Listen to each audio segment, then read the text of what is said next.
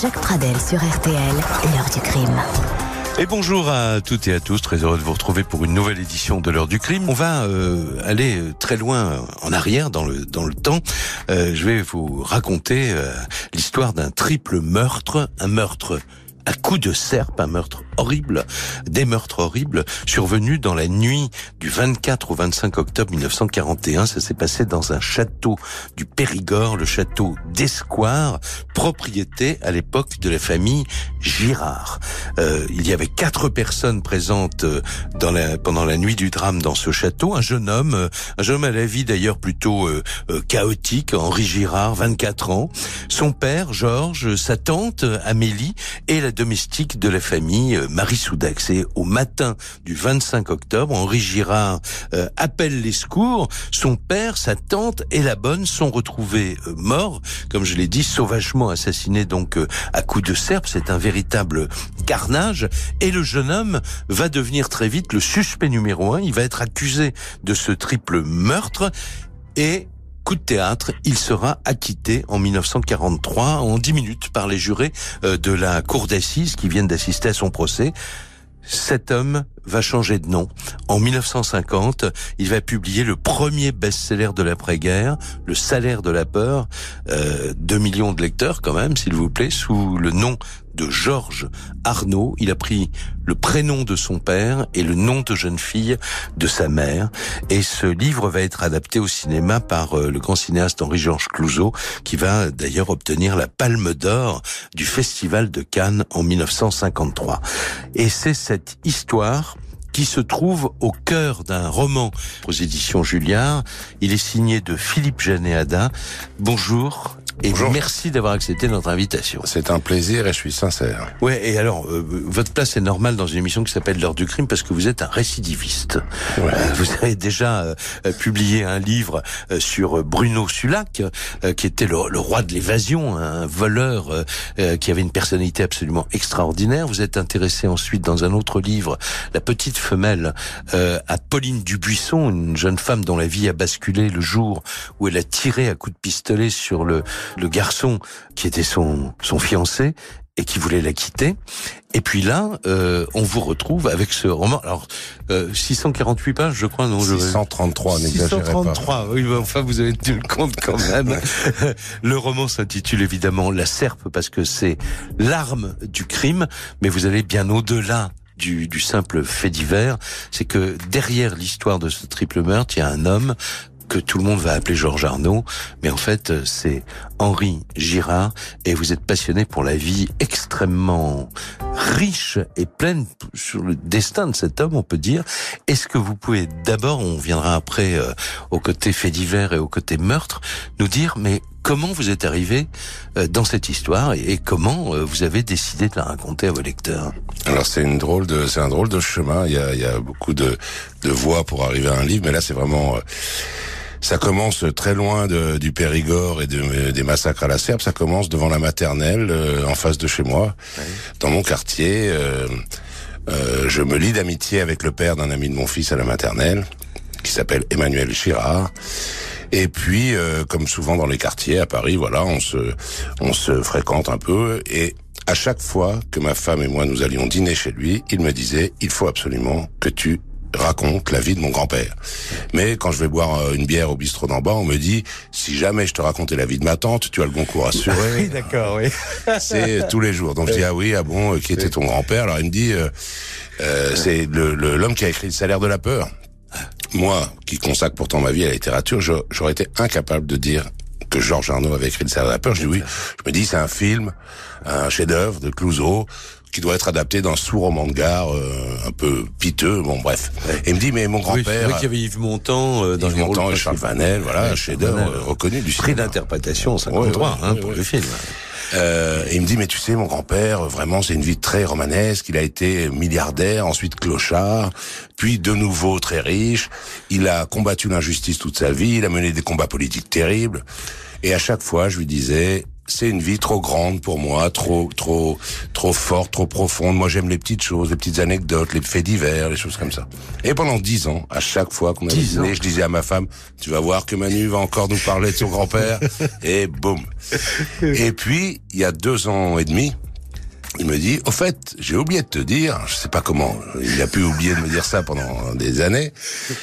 Mon grand-père était accusé d'avoir massacré à la serpe euh, toute sa famille et euh, les gens croient encore maintenant que c'est lui. Là. Dans ma tête, bing, je me dis ça, voilà, c'est ce qu'on appelle un petit, un comment petit ça vous intéresser là, voilà, oui.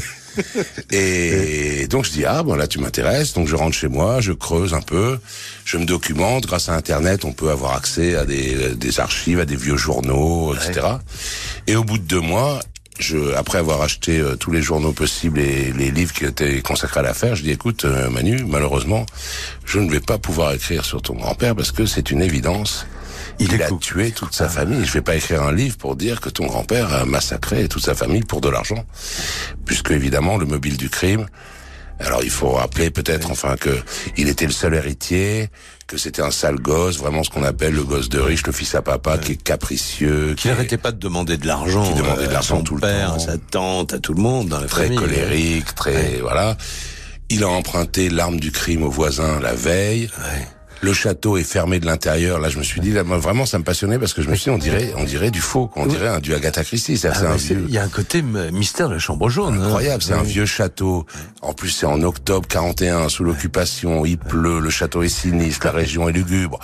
Ils sont quatre à l'intérieur, ils ferment toutes les portes, et le matin, il y en a trois qui sont massacrés. Et il dit j'ai rien entendu. Alors on va comprendre pourquoi évidemment. Alors moi je vous refais une première pause dans l'émission et après on, on va prendre le temps d'abord de raconter ce qui s'est passé dans cette fameuse nuit, qu'on se mette un peu dans la peau des enquêteurs. Après on, on se mettra dans votre peau, euh, Philippe Jaénadin, parce que vous avez vous aussi vous êtes transformé en Colombo finalement. C'est Colombo du dimanche. Ah ouais, mais enfin, vous avez loué une voiture, vous êtes parti dans le Périgord, vous avez essayé d'abord de voir à quoi ressemblait ce château, de retrouver éventuellement des gens qui avaient gardé la mémoire de cet événement, voire même qui auraient peut-être pu être euh, témoins de quelque chose.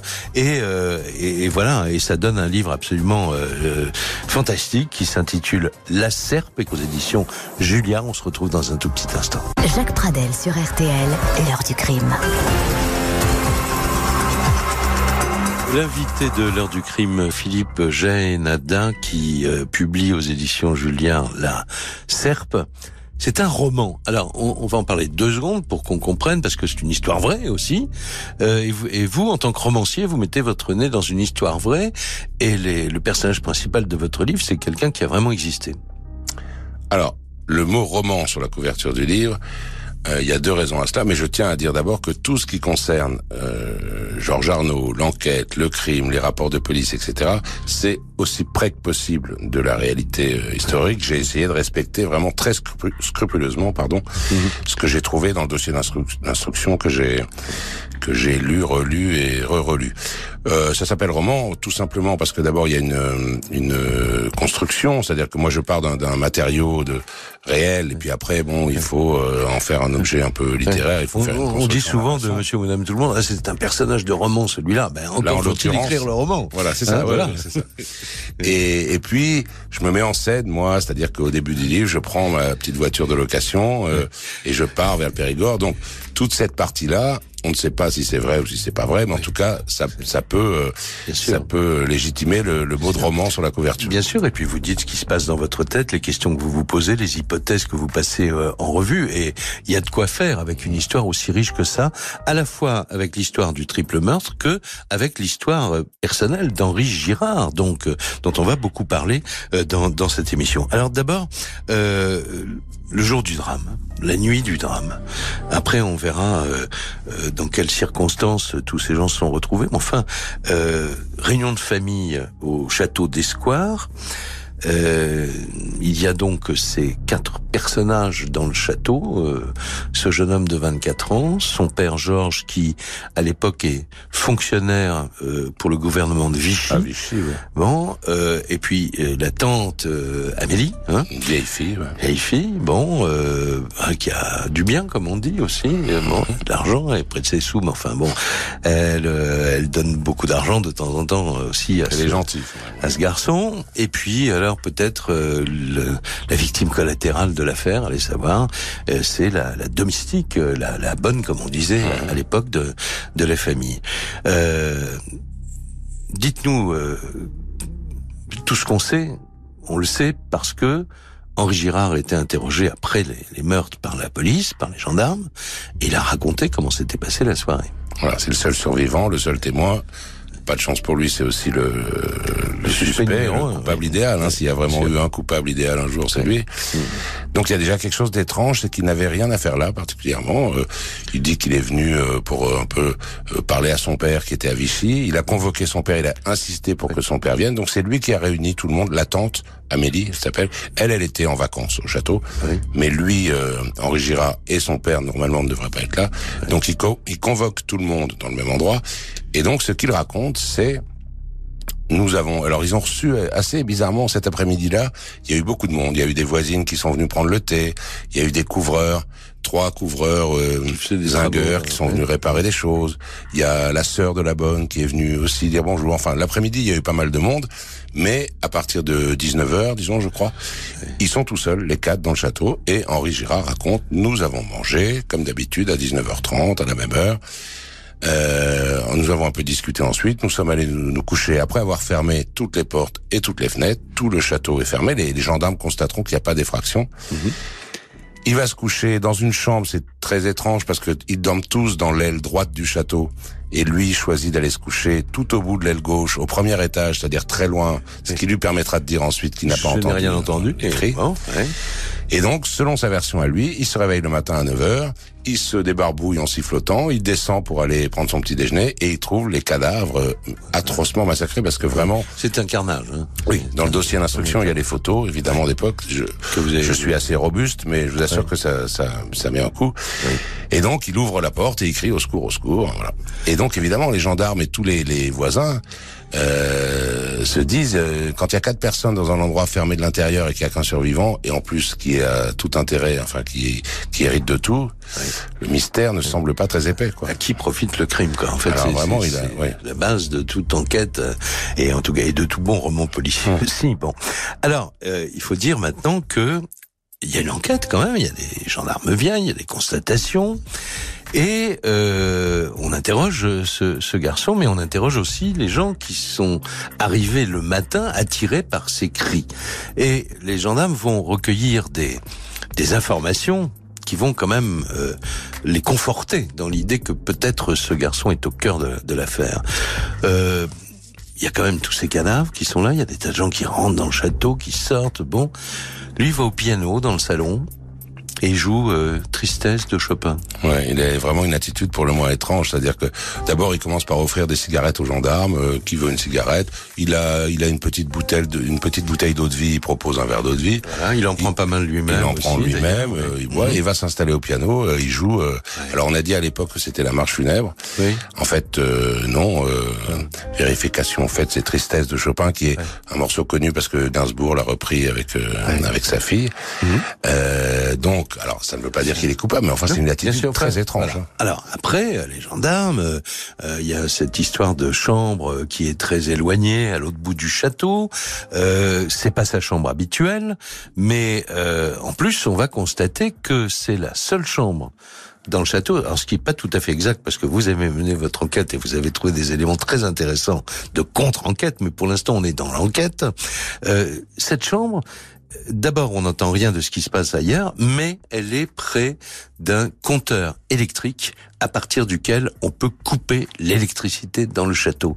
Et les enquêteurs vont penser très euh, rapidement que euh, parce qu'ils ils essayent de voir comment s'est passé le meurtre euh, ou enfin comment se sont passés les meurtres et ils se disent l'assassin a coupé le courant et il a assassiné dans le noir finalement ces personnes euh, qui. Euh, alors peut-être qu'il a coupé le courant pour qu'elles aillent se coucher plus tôt, mais peut-être qu'il a coupé le courant pour venir ensuite les, les zigouiller quoi. Ouais, parce qu'en fait, lui, ça, quand on l'interroge juste après la découverte des, des corps, sa première version, c'est nous avons mangé jusqu'à à peu près 9h, 9h30, nous sommes restés dans le salon jusqu'à 10h30 et je suis allé me coucher à 11h. Il y a un, un voisin, un habitant euh, de, de, qui dit à la police non, moi je suis passé devant le château à 9h30, tout était éteint, il n'y avait pas une lumière, ça m'a surpris parce que euh, normalement c'est pas éteint à cette heure-là.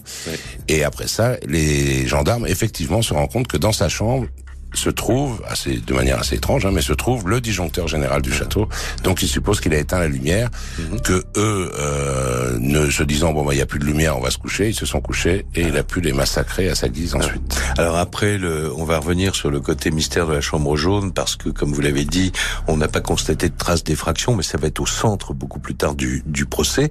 On va juste ajouter avant la pause un petit élément, comme dans tous les bons romans, il faut un peu de suspense et Dieu sait s'il y en a dans dans La Serpe, dans votre roman, euh, Philippe Jaénada, euh, La Serpe justement, on va s'apercevoir que euh, Henri Girard et son père ont fait quelques travaux dans le parc et qu'il fallait couper des petits arbres, bon, de la végétation, et que pour cela, Henri Girard a emprunté une serpe au gardien du château. Voilà, j'en dis pas plus pour l'instant, mais ça va être vraiment au centre aussi de l'accusation, bien sûr.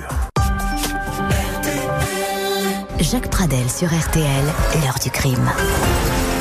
Les mystères de la vie de Georges Arnaud, qui s'appelait Henri Girard, en réalité, qui a pris ce pseudonyme de Georges Arnaud en empruntant le prénom de son père, Georges, et le nom de famille de sa mère, euh, Arnaud, pour écrire euh, ce qui va devenir le premier best-seller de l'après-guerre. 1950, 2 millions de lecteurs. Euh, eh bien, euh, le salaire de, la peur, l'histoire de ces camionneurs qui, euh, évidemment, payés, très mal payés, mais qui, pour être mieux payés, vont prendre des risques insensé en conduisant un camion dans le qui transporte de la nitroglycérine avec évidemment euh, le risque à quasiment euh, chaque minute que euh, ça se termine en lumière et en fumée leur histoire. Bon. Et Georges Arnaud, on va l'appeler comme ça quand on parle de salaire de la peur, savait de quoi il parlait parce que après la guerre et après avoir hérité de sa famille puisque il avait été acquitté en cour d'assises, il a dilapidé pas mal sa fortune et lui-même n'avait plus de va vous raconter toute cette partie de la vie aussi. Hein. Et il est parti euh, bourlinguer en Amérique du Sud. Oui, parce qu'on lui avait dit, un ami à lui un peu un peu farfelu lui avait dit, euh, au Venezuela, euh, il y a des émeraudes par terre, donc euh, tu te baisses, tu ramasses des émeraudes, tu fais fortune.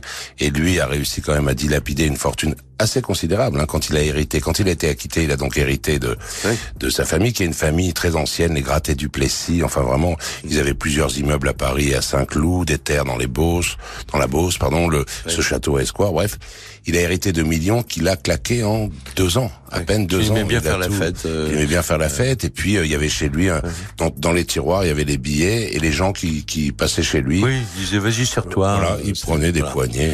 Ah, l'argent, ça sert à ça. Quoi, Donc il a tout dépensé en deux ans. Il s'est retrouvé ruiné, mais complètement ruiné. Il a entre temps, il s'était marié, il avait eu deux enfants. Il a abandonné euh, tranquillement sa femme et ses deux enfants qui avaient six mois et, et un an et demi. L'un des deux étant d'ailleurs le père de mon ami euh, que j'ai rencontré dans la maternelle. Et il est parti euh, en Amérique du Sud faire fortune le résultat était exactement inverse. Il est revenu euh, sans chaussures, sans dents, euh, sans vêtements, euh, complètement ruiné. Et c'est là où un agent littéraire va lui dire bah, tu devrais raconter tes aventures, etc. Et il va écrire le salaire de la peur. Ouais, sur des morceaux de papier récupérés comme ça, des... parce qu'il avait vraiment pas un sou, il avait pas de quoi manger. Il mettait la, la, fille qu'il a rencontrée à l'époque disait on mettait la machine à écrire au clou ah ou son pantalon. C'est-à-dire qu'ils avaient deux choses, c'était son pantalon ou la machine à écrire. Donc il écrivait pendant deux semaines. Ensuite, il pouvait se promener un peu avec son pantalon pendant deux semaines. Et puis, résultat, voilà, il a apporté chez un excellent éditeur qui s'appelle Julia. Et voilà, je l'avais pas dit encore, mais effectivement. Et puis, euh, bah, il a été, il a failli avoir le prix concours. Puis, euh, mais en tout cas, ça a été un gros succès. Alors, maintenant, flashback, on revient euh, donc en 1941 parce qu'il y a cette histoire de Serpe qui est au cœur de tout. D'ailleurs, c'est pour ça que vous avez choisi ce titre, évidemment. D'abord parce que c'est un instrument terrible et parce que c'est un carnage, comme vous l'avez rappelé. Alors cette fameuse serpe, effectivement, euh, Henri Girard va, va aller la chercher euh, chez les, les gardiens, euh, oui, les gens qui sont des cultes, à la fois des cultivateurs, enfin des paysans, mais qui sont aussi les, les gardiens du château et qui ont besoin évidemment pour affûter leur, d'abord d'avoir des instruments comme des serpes ou des faux, et aussi la meuleuse pour affûter cet instrument. Et on lui prête, on va lui prêter la serpe mais tout le monde va dire cette serpe, quand on lui a prêté pour couper les, bois, elle était euh, complètement euh, euh, pleine de rouille. et le lendemain, quand on va la trouver, l'arme du crime, elle est très très bien affûtée. Ouais, elle a manifestement été aiguisée. En tout cas, la, la femme du couple de gardiens Déjà, elle dit qu'il lui a emprunté la serpe pour une, une raison complètement idiote. Il dit, on a une serrure bloquée au premier étage, je voudrais débloquer la serrure, prêtez-moi une serpe. Elle dit, mais une serpe? Parce que alors, je sais pas si les gens qui écoutent, ce... on confond souvent, à cause d'Astérix, à cause de la serpe d'or, on confond souvent avec une faucille, en fait. Oui. Mais une serpe, moi j'en ai acheté une sur eBay, une vieille, euh, euh, c'est un énorme instrument, c'est très lourd, on dirait, on dirait un hachoir de boucher plutôt. Hein. Donc évidemment, ça ne peut pas servir à ouvrir une porte. Il dit, mais je m'en fiche, donnez-la moi quand même. Et donc voilà, et deux jours plus tard, tout le monde est massacré, la serpe est retrouvée apparemment euh, aiguisée, euh, et euh, la femme des gardiens dit oui c'est lui qui me l'a emprunté. Et lui dit non non mais je l'ai emprunté euh, pour, euh, je, voulais faire des, je voulais couper des petits sapins. Euh. Oui, puis il y avait un clou dans un mur, je voulais faire un instrument. Enfin, ça paraît tout à fait bidon comme réponse. hein. il faut, il faut dire que voilà, il ne cède pas lui-même, hein, si j'ose dire, avec dans ses interrogatoires. Bon, il y a ça. Et il y a un autre élément, et après on va parler du procès, c'est-à-dire que donc bon, les enquêteurs, ça fait pas un pli quoi, c'est lui qui a fait le coup. et pour être honnête, pour n'importe qui, si vous ou moi nous bah étions trouvés là, on aurait dit c'était votre cas au début, ah oui, puisque vous dites à, à son petit-fils, euh, écoute, je suis désolé, mais, que ton grand-père est un assassin. Ben bon, voilà. Non, vraiment, c'est, c'est, euh, on se dit pour une fois, l'enquête va être simple. Voilà, parce que d'autant plus que euh, on a dit il n'y a pas de trace d'effraction, mais les enquêteurs qui font leur boulot finalement vont trouver que si on pourrait entrer par effraction, mais sans que ça se voit finalement par la, la fenêtre, une sorte de vasistas qui donne sur des toilettes, euh, ils vont dans cet endroit-là et là, ils vont mettre, en tout cas, alors je sais pas si ça se retrouve dans le rapport de, des enquêteurs, mais qu'il n'est pas possible que quelqu'un ait ouvert ces deux fenêtres parce qu'elles sont liées ensemble par une sorte de, de matelas de toile d'araignée, quoi, en gros. Hein. alors là, moi, c'est une un point fondamental de l'histoire. Très, très hein. important. Mais c'est une des choses qui m'a mis un peu la puce à l'oreille ou l'araignée à l'oreille, c'est que en fait je me suis rendu compte en creusant et, et en cherchant un peu que cette histoire de toile d'araignée n'est apparue qu'au moment du procès. voilà. En fait, on n'en parle pas du tout deux ans avant. Donc le crime c'est 41, le procès c'est 43. Mhm. Au procès en 43, toute une ribambelle d'inspecteurs, de policiers, de gendarmes viennent dire on n'a pas pu entrer par cette fenêtre parce que on a tous mmh. constaté qu'il y avait des toiles d'araignée. Mais j'ai cherché, j'ai essayé de remonter dans les premiers rapports, etc. Et je me suis rendu compte qu'en fait, personne ne parlait de ces toiles d'araignée. Et c'est là que je me suis dit, il y a peut-être quelque chose quelque part qui cloche, il faudrait creuser mm. plus. Mais les gendarmes disaient aussi qu'ils avaient essayé d'entrer par effraction avec un pied de biche euh, au même endroit, non Ça, je, où je oui, oui, Ils avaient essayé. Et que, alors, ils avaient réussi, mais au bout d'une heure et demie d'effort et tout. C'est très important de garder ça en mémoire parce que euh, on va faire une pause très vite. Et puis, maintenant. Et ensuite, après, on va prendre le temps vraiment de parler du procès, parce que on l'a pas dit encore, mais Henri Girard, 24 ans, accusé en cour d'assises d'un triple meurtre. Il, risque une guillotine. Ah, c'est bon, euh, C'est quand même, euh, c'est la peine de mort quasiment assurée. Son défenseur s'appelle maître Maurice Garçon. C'est un ténor du barreau. Et, en plus, il était un ami intime de Georges Arnaud, l'une des victimes. Et il euh, dira dès le début du procès en s'adressant au juré Comment pouvez-vous imaginer que je veuille prendre la défense d'un garçon qui aurait tué mon meilleur ami?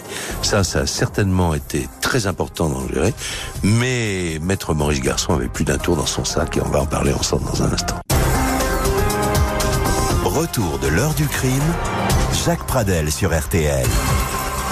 Et là, eh ben, on va repartir euh, en 1941 et surtout maintenant en 1943 avec euh, mon invité Philippe Jaénada, euh, qui est un peu journaliste et beaucoup romancier, hein, on peut le dire comme ça. Oui, mais vous avez fait un travail aussi. Alors, on, peut dire qu'entre le journaliste et le policier, quoi, finalement. Euh. Oui, moi je me suis vu plutôt euh, en Colombo. Voilà, parce que ça me faisait plaisir. Ce sont mes, héros, Hercule Poirot, Colombo.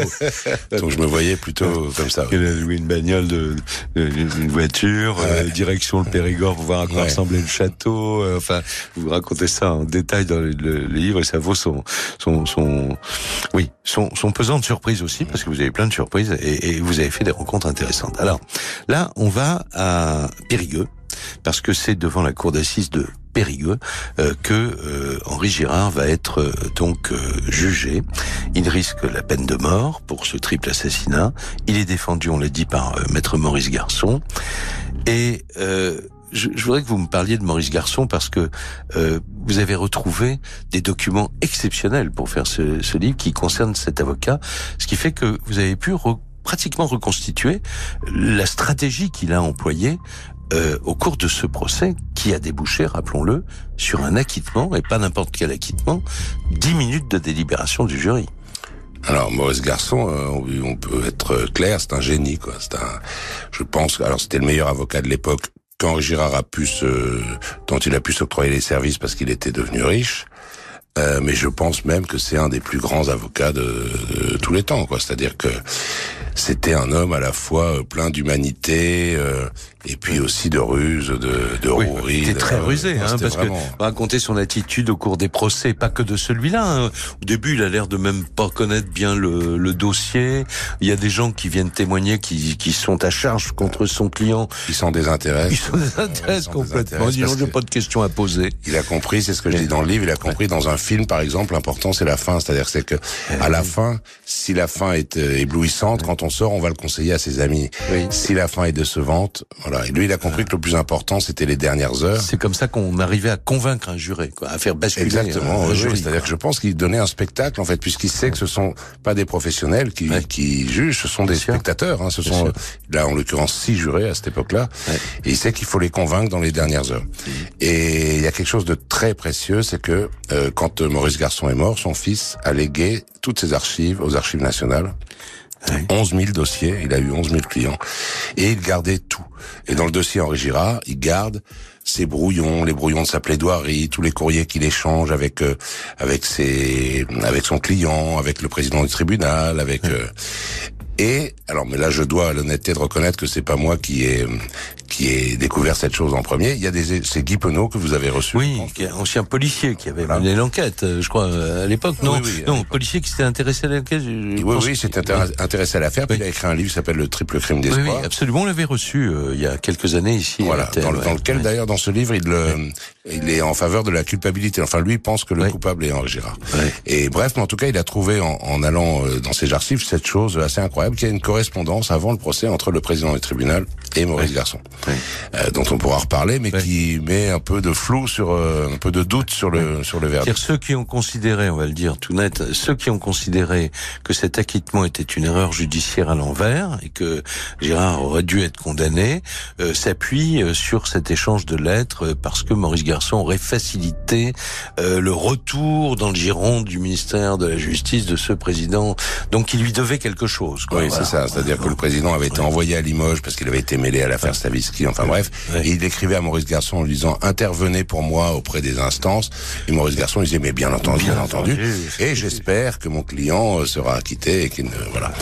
Bref. Et ce verdict de de 10 minutes dont vous parliez tout à l'heure, 8 ou 10 minutes sur les journaux, c'est absolument incroyable, inconcevable. C'est-à-dire que les jurés ne peuvent pas passer 8 minutes en salle de délibération sans que le président du tribunal leur dise bon d'accord, vous pensez tous qu'il est innocent, mais réfléchissez quand même, discutons et tout. Là, huit minutes.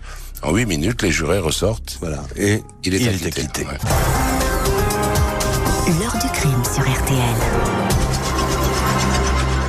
Alors maintenant, bon, euh, je renvoie vraiment tout le monde à, votre livre parce que euh, les, les, pages que vous consacrez à ce procès d'assises sont euh, absolument formidables. On est dedans, on a l'impression d'être l'un des jurés finalement ou l'un des journalistes qui assistent au, au, débat. Mais il a des bottes secrètes, maître Maurice Garçon. Et à un moment, il va demander que la cour se déplace, que le tribunal, ça se fait d'ailleurs, toute la cour d'assises se déplace pour vraiment se rendre compte euh, euh des lieux, euh, comment ils disposaient de château, on visite les pièces, etc. Et puis il les amène finalement, mais ça je vais vous laisser le raconter, il les amène à un moment, tout le monde, le tribunal, les magistrats, mais aussi les jurés bien sûr, euh, devant un endroit en disant voilà c'est le c'est là que les gendarmes n'ont pas réussi euh, avec des efforts qui ont duré pourtant plus d'une heure et demie avec un pied de biche à rentrer dans le château. Et tour de passe-passe ou, ou, ou, simplement euh, prodigieuse euh, intelligence de l'avocat, qu'est-ce qu'il fait? En fait, oui, c'est un coup de génie parce que donc c'est pour décrire un petit peu, c'est une fenêtre qui donne une petite fenêtre qui donne sur des WC désaffectés avec des volets, mais Henri Girard a dit, et puis euh, les gens le savent, que ces volets, on peut les crocheter de l'extérieur. Il y a une petite anfractuosité en dessous, et on peut les crocheter. Les et c'est primordial parce que si c'est possible, ça veut dire que quelqu'un a pu rentrer dans le château. Si ce n'est pas possible, ça veut dire qu'Henri Girard est le coupable, puisque les gens ne traversent pas les murailles, les assassins ne sont pas des passe-murailles. Les gendarmes disent qu'ils ont essayé avec un pied de biche, avec une barre de fer, qu'ils ont mis des heures, etc. Et Maurice Garçon arrive devant ce volet et dit donnez-moi un petit morceau de bois. On lui donne un petit morceau de bois et tac, il, fait, il fait ouvrir le volet et dit voilà la preuve qu'on peut rentrer euh, dans ce château euh, depuis l'extérieur. Et ça, est-ce qu'il s'est entraîné avant? Est-ce que, enfin, moi, je connais la réponse, mais il est dû aller faire un tour au château le matin, peut-être. Peu. Oui, bon, mais euh, en tout cas, les jurés qui sont présents lors de ce transport de la cour euh, au château, les jurés se disent on nous a dit hier toute la journée qu'il était impossible d'ouvrir ces volets. On vient de voir de nos yeux un homme les ouvrir en trois secondes et demie. On nous a menti. Donc l'accusation, finalement, est-ce qu'on doit lui faire confiance euh, autant que ça? Pas sûr, puisqu'apparemment, on peut entrer euh, par cette voie-là. Alors, euh, on a très peu, je m'aperçois là en vous écoutant, qu'on est pris par l'histoire, donc on parle très peu de euh, votre propre parcours euh, sur sur les lieux, parce que vous êtes allé donc à Périgueux. Il faut quand même savoir aussi, ça a joué contre lui, contre la, la personnalité de d'Henri Girard est tellement particulière, on va dire que bon, il a un peu les, c'est la mauvaise réputation, quoi, parce que d'abord la veille du jour où il va au château, il s'arrête à Périgueux, il dort dans un bordel. Oui, lui il dira parce qu'il n'a pas trouvé d'hôtel. Oui, voilà, bon, donc voilà. Alors les gens disent oui, mais quand même, qu'est-ce que c'est que ce garçon euh, euh Oui, parce qu'il y a des choses comme dans tous les faits divers. Moi, c'est pour ça, et je pense que vous aussi, Jacques, c'est pour ça que j'aime les faits divers, c'est que c'est pas juste un crime et des coups de serpe. Il y a des choses beaucoup plus profondes. Et là, par exemple, il y a des, des, quelque chose de un niveau très intéressant, c'est que c'est à la fois donc lui les Parisiens et c'est l'opposition entre les Parisiens et les gens de la campagne. C'est l'opposition entre les riches et les pauvres, entre les châtelains et les métayers ou les villageois. Lui est quelqu'un de bohème, on disait à l'époque, mais c'était une insulte. Maintenant, bohème, on disait, après, on dira les azous au moment de, la, de, de, la libération. On dit qu'il est farfelu parce qu'il se met sur le perron du château, il chante, et pour les gens euh, qui sont en dessous, en plus le château, donc moi je suis allé, c'est très impressionnant. Quand on y est, mm. il est sur une sorte de colline, et donc quand on est dans le village, on se sent écrasé. C'est vraiment euh, un espèce de bâtiment, c'est presque un temple. On dirait que les dieux habitent en haut et que les, les mortels sont en bas. Et il chantait là-haut. Donc il y a tout un tas d'oppositions qui font que pour les gens, et euh, très sincèrement hein, de leur part, mais pour les gens du village, les gens de la région, c'est sûr que c'est lui. Il a tous tous les défauts. C'est un, euh, c'est un, un, démon quoi. C'est un, c'est le Parisien riche et farfelu. Qu'est-ce qu'on en dit aujourd'hui? Parce que vous avez essayé de trouver des gens euh, donc qui avaient au moins une mémoire de, de l'histoire. Comment vous étiez accueillis vous-même? Alors c'était c'était amusant. Bon moi j'y suis allé. En plus je suis jamais très à l'aise. Je suis un peu timide, etc. Et, puis je suis vraiment parisien pour le coup, donc je suis allé là-bas, je marchais sur des œufs. Hein, et euh, donc je suis allé. Alors dans le village d'Escoir, il n'y a pas de commerce, il n'y a pas de bistrot, mais à un kilomètre, dans un petit village à côté, il y a un bistrot. Je rentre, un tabac PMU. Je rentre là-dedans. Le, le, le, patron qui était tout seul, euh, voyant que j'étais pas tellement de la région, me dit ah qu'est-ce que vous venez faire? Vous êtes touriste et tout. Je dis non non, je viens écrire un livre. Et immédiatement il me dit ah sur le château, alors que c'était il y a 75 ans. Eh oui. C'est-à-dire quand il me dit ça, on dirait que on aurait dit que le crime était le, mois précédent. Et un client rentre et il dit ah tiens monsieur vient écrire un livre sur le château et le client dit ah oui c'est le fils de la famille qui a tué tout le monde. C'est-à-dire que voilà c'est c'est resté un peu ancré, oui. imprimé. C'est l'empreinte du fait divers. Alors après vous avez vous il vous fallait absolument évidemment pour euh, réussir votre entreprise fallait, fallait que vous pénétriez dans le dans le château. Alors vous n'avez pas pénétré, vous n'avez pas pénétré par effraction. Vous avez mis du temps je, je, laisse aussi les lecteurs découvrir. Mais vous avez fini par trouver le propriétaire actuel, enfin à l'époque où vous y étiez quand même, qui acceptait de, de vous faire visiter. Et il y a ce qui est extraordinaire, qu'il y avait des choses qui n'avaient pas changé du tout, je Non, crois, depuis. ouais. hein, quand même. C'est un château qui a été racheté, une partie a été transformée en chambre d'hôte, enfin plus Ouais. maintenant, mais ces dernières années. Mais certaines pièces du château n'ont pas été touchées du tout. En, en l'occurrence, par exemple, le petit salon. Alors ce qui est bien, c'est que ça, on dirait un Cluedo vraiment. hein, Le petit salon, la bibliothèque, la cuisine. Le petit salon où est morte de manière atroce la tante Amélie. Rien n'a changé. Le parquet est le même, la cheminée est la même. Des photos que moi j'ai vues dans le dossier d'instruction que j'ai étudié, zoomé, et je me retrouvais dedans. C'est quand même quelque plus chose. que troublant. J'étais, j'avais les jambes qui tremblaient un peu. Comment vous avez découvert qu'il y avait une autre chambre ou euh, avec un autre compteur électrique? Euh, c'est pas moi qui l'ai découvert, c'est qu'en fait, en, en simplement en creusant, en fouillant, en allant au-delà des apparences, je me suis rendu compte dans les minutes du procès, dans le, ouais. dans le dossier, voilà. Ouais, dans les minutes du procès, il y a un moment, un, lors du transport au château, au château, un juré qui dit qu'est-ce que c'est que cette boîte? Et on dit c'est un autre disjoncteur. On aurait pu couper également la lumière de là, parce qu'il faut dire que Garçon, il a pas maître Garçon, il a pas fait que de l'esbrouf, hein, je veux dire. Ah non, non, il a quand il avait un dossier extrêmement construit, quand même, une histoire de gouttes de sang sous un imperméable. Alors, ouais, là, je rentre- peux pas rentrer dans ces détails-là, mais ils sont dans, dans le livre et c'est ce qui rend la lecture absolument euh, passionnante. Euh, quand on a parlé tout à l'heure du volet, c'est un des très Oui. longs passages de votre livre. Hein. Et moi, je, oui, je, moi, J'ai je, appelé le tunnel. oui, oui, oui. Je rentre vraiment dans les détails. J'espère que les lecteurs oui. seront pas trop. Mais non, euh, mais vous avez, ah ben moi en tant que lecteur, je, je dis vous avez parfaitement Ouais. raison, parce que c'est dans le, le dans les diable et dans choses. les détails Ouais. toujours. Hein. En fait, moi, je me suis dit, pardon, si. euh, non, non, euh, tard. allez-y, je me suis dit, euh, Maurice Garçon, comme vous disiez tout à l'heure, était l'ami d'une des victimes. Et je me suis dit, il a consulté le dossier, il a accepté de défendre Henri Gérard, c'est qu'il a dû trouver dans le dossier quelque chose. Bien sûr. Moi, j'ai eu la chance d'être le premier à consulter le dossier, puisque le délai de communi- communicabilité Oui. venait d'expirer. Et je me suis dit, dans ce gros dossier de 1500 pages. Maurice Garçon a trouvé des petites choses qui lui ont fait penser qu'il était innocent.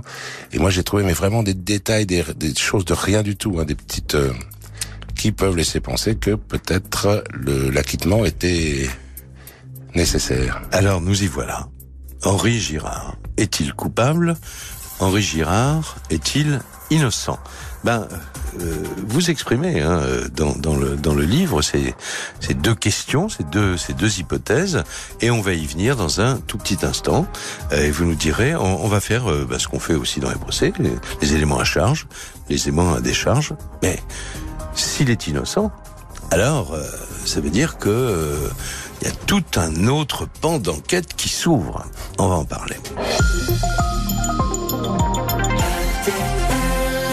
Jacques Pradel sur RTL. L'heure du crime. Alors l'heure du triple crime, on devrait dire le triple crime du château d'Escoir, qui est au cœur euh, du livre de mon invité Philippe Jaénadin, euh, aux éditions Julia, un, gros roman, euh, La Serpe, où il reprend méticuleusement toute cette affaire de, de, de meurtre, avec cette question, est-ce que Henri Girard, qui deviendra plus tard Georges Arnaud, auteur du Salaire de la peur, a-t-il commencé, enfin, ses débuts dans la vie, il avait 24 ans quand même, mais comme assassin, ou était-il totalement innocent euh, Innocence obtenue, euh, acquittement obtenu en tout cas au cours du procès en 1943 par maître Maurice Garçon. Et vous parliez à l'instant, euh, Philippe Jaénada, euh, de euh, cette empreinte du fait divers qui fait que là-bas, bon, il n'y a pas photo, quoi. C'était vraiment lui, c'est une erreur judiciaire de, de ne pas l'avoir condamné. Euh, nous, dans une émission euh, en, en 2012, euh, nous parlions donc de cette affaire et nous avions euh, un coup de fil avec Gérard de Villiers. Gérard de Villiers, c'est l'auteur des fameux SAS. Bon, qui connaissait Georges Arnaud et qui nous a raconté sur l'antenne, et on va entendre un extrait de ce témoignage, qui nous raconte euh, ben, que Georges Arnaud lui a révélé euh, en Algérie, euh, dans les années 60, bien des années après le drame du château d'Escoir, qu'il était, qu'il avait été l'assassin de son père, de sa tante et de la bonne. Il était très grand. euh, il a dit, je crois qu'il était très maigre, très roux, la Mhm. poitrine creuse et qu'il avait, il, il faisait un petit peu peur, comme ça. Mais bon, mais on avait sympathisé, bien que nous soyons de bords politiques absolument opposés. C'était un grand talent. Il m'a emmené me promener sur les hauteurs d'Alger. Je me souviens je- très bien, Mhm. on, y avait, on avait une vue magnifique, et puis là, bon, c'était la, la fin de la journée, on discutait de choses et tout à coup, je lui dis, mais dis-moi, Maintenant, il y a longtemps, tu peux, tu, peux, tu peux dire la vérité. Tu, tu as tué ton père ou tu l'as pas tué Il m'a dit, je l'ai tué. Il vous a dit, j'ai tué mon père. Oui, il m'a expliqué d'ailleurs, grosso modo, euh, n'oubliez pas, n'oublions pas qu'il y, a plus de 40 ans, hein, mm. que vous savez, à l'époque, Georges Arnaud était un marginal de luxe oui, bien sûr. qui vivait à Paris mm. et qui venait régulièrement se refinancer euh, chez son père. Et il y avait eu une violente dispute parce que son père en avait ras-le-bol, n'avait plus voulu lui donner l'argent. Alors on se dit, mais bon sang, mais c'est bien sûr, euh, c'est lui qui a fait le coup, quoi. Bon. Alors maintenant, on va jouer ce jeu euh, qui, qui, est passionnant. Euh, est-il coupable? Est-il innocent? Euh, qu'est-ce qui va dans le sens de la, de la culpabilité? Ben, On les a énoncés déjà. Les, c'est lui qui a demandé à son père de venir à Esquire. Euh, c'est lui qui a emprunté la fameuse serpe, comme vous l'avez rappelé. C'est lui qui, d'ailleurs, on n'en a pas parlé, mais qui, vous, vous en parlez dans le livre, qui a tenté d'escroquer peut-être sa tante en, en, se faisant enlever, enfin un enlèvement bidon dans Paris par les Allemands avec une demande de rançon, etc., etc. Et euh, voilà quoi. Et puis c'est lui qui était dans la chambre si loin qu'on ne pouvait rien entendre. Alors, il faut quand même ajouter que il a passé 19 mois, je crois, en prison avant le, avant, le procès. Pendant ces 19 mois, il a toujours dit qu'il était innocent. Il n'a jamais avoué, euh, même sous la pression hein, de, de euh, des interrogatoires. Alors maintenant, je vous laisse. Euh, Qu'est-ce qui va dans le sens de l'innocence? Euh, Là, on peut reprendre des, des, des arguments de, de maître Maurice Garçon. D'abord, les excellentes, les excellents rapports qu'il avait avec son père. Oui, ça c'est quelque chose dont on n'a pas parlé à ce moment-là. Et moi j'ai trouvé dans le dossier d'instruction des lettres, toute la correspondance entre Henri Girard et son père, Georges, donc une des victimes, euh, qui ont été saisies chez eux dans leurs appartements respectifs à ce moment-là et qui ont été depuis conservées là-dedans. Il y avait beaucoup d'amour. C'est incroyable. C'est-à-dire que moi, Jacques, je suis assez, je suis un costaud, je suis un, buriné, mais j'avais les larmes aux yeux dans la salle de lecture des archives en lisant ces ces lettres entre tous les qui démontrent vraiment un amour, mais au-delà de, de vraiment même d'un simple amour euh, père-fils. Hein, c'est vraiment très très fort. Euh, alors qu'on a dit euh, lors du procès que voilà, il aimait surtout son père quand il ouvrait son porte-monnaie, quoi. Et là déjà, moi je me suis dit tiens, il y a quelque chose qui va pas. Et puis tellement d'autres choses. Il y a des, en fait, le nombre de d'indices, je dis pas de preuves volontairement, mais le nombre d'indices qu'il est innocent est incalculable. Alors il y, a, y, a, aussi là, on revient euh, au côté euh, crime, euh, les experts. il n'y avait pas de traces de sang sur ses vêtements. S'il a tué en plus dans l'obscurité, comment aurait-il fait pour se débarrasser de ses vêtements ou, ou, les laver oui, alors, Aucune trace de sang sur ses vêtements ni sur son corps. Mais alors on a dit, on a remarqué, le médecin qui l'a examiné le soir du crime a remarqué qu'il avait les mains, les avant-bras le visage très propre et le reste du corps très sale, donc il se serait lavé, machin.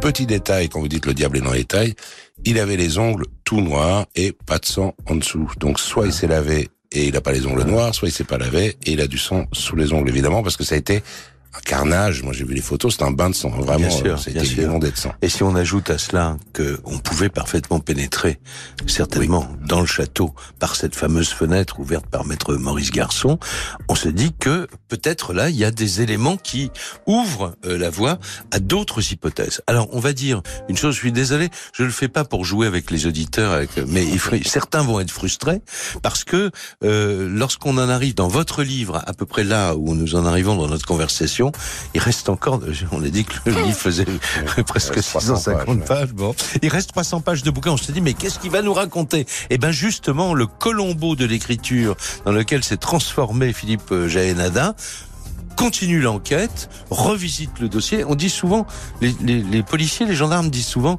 le, le, le, coupable est dans le dossier quand il y a des affaires non résolues. Alors, le coupable est-il dans le dossier ou pas? Bah, Pour le savoir, faut lire votre livre. Et c'est vraiment le conseil que je donne. Et vraiment, je le fais pas pour vous faire comme ça de la publicité. On se connaît pas. Euh, bon, à part le fait qu'on a eu le plaisir de vous avoir à plusieurs reprises dans cette émission, mais parce qu'on partage votre passion du fait divers. Vraiment, il faut lire La Serpe. C'est paru chez Julliard. Euh, donc, euh, le même éditeur, effectivement, que celui du salaire de la peur. Euh, merci beaucoup, Philippe merci Jacques, vraiment. Merci infiniment. Et bonne lecture à tous, parce que vraiment, ça vaut la peine et puis après, vous pourrez vous faire votre propre opinion parce que vous ne tranchez pas, bien entendu. Euh, enfin, voilà. Après, on se fait l'opinion qu'on veut. Un livre, ça sert à ça aussi. Et l'émission est donc maintenant euh, terminée. On se retrouve très vite.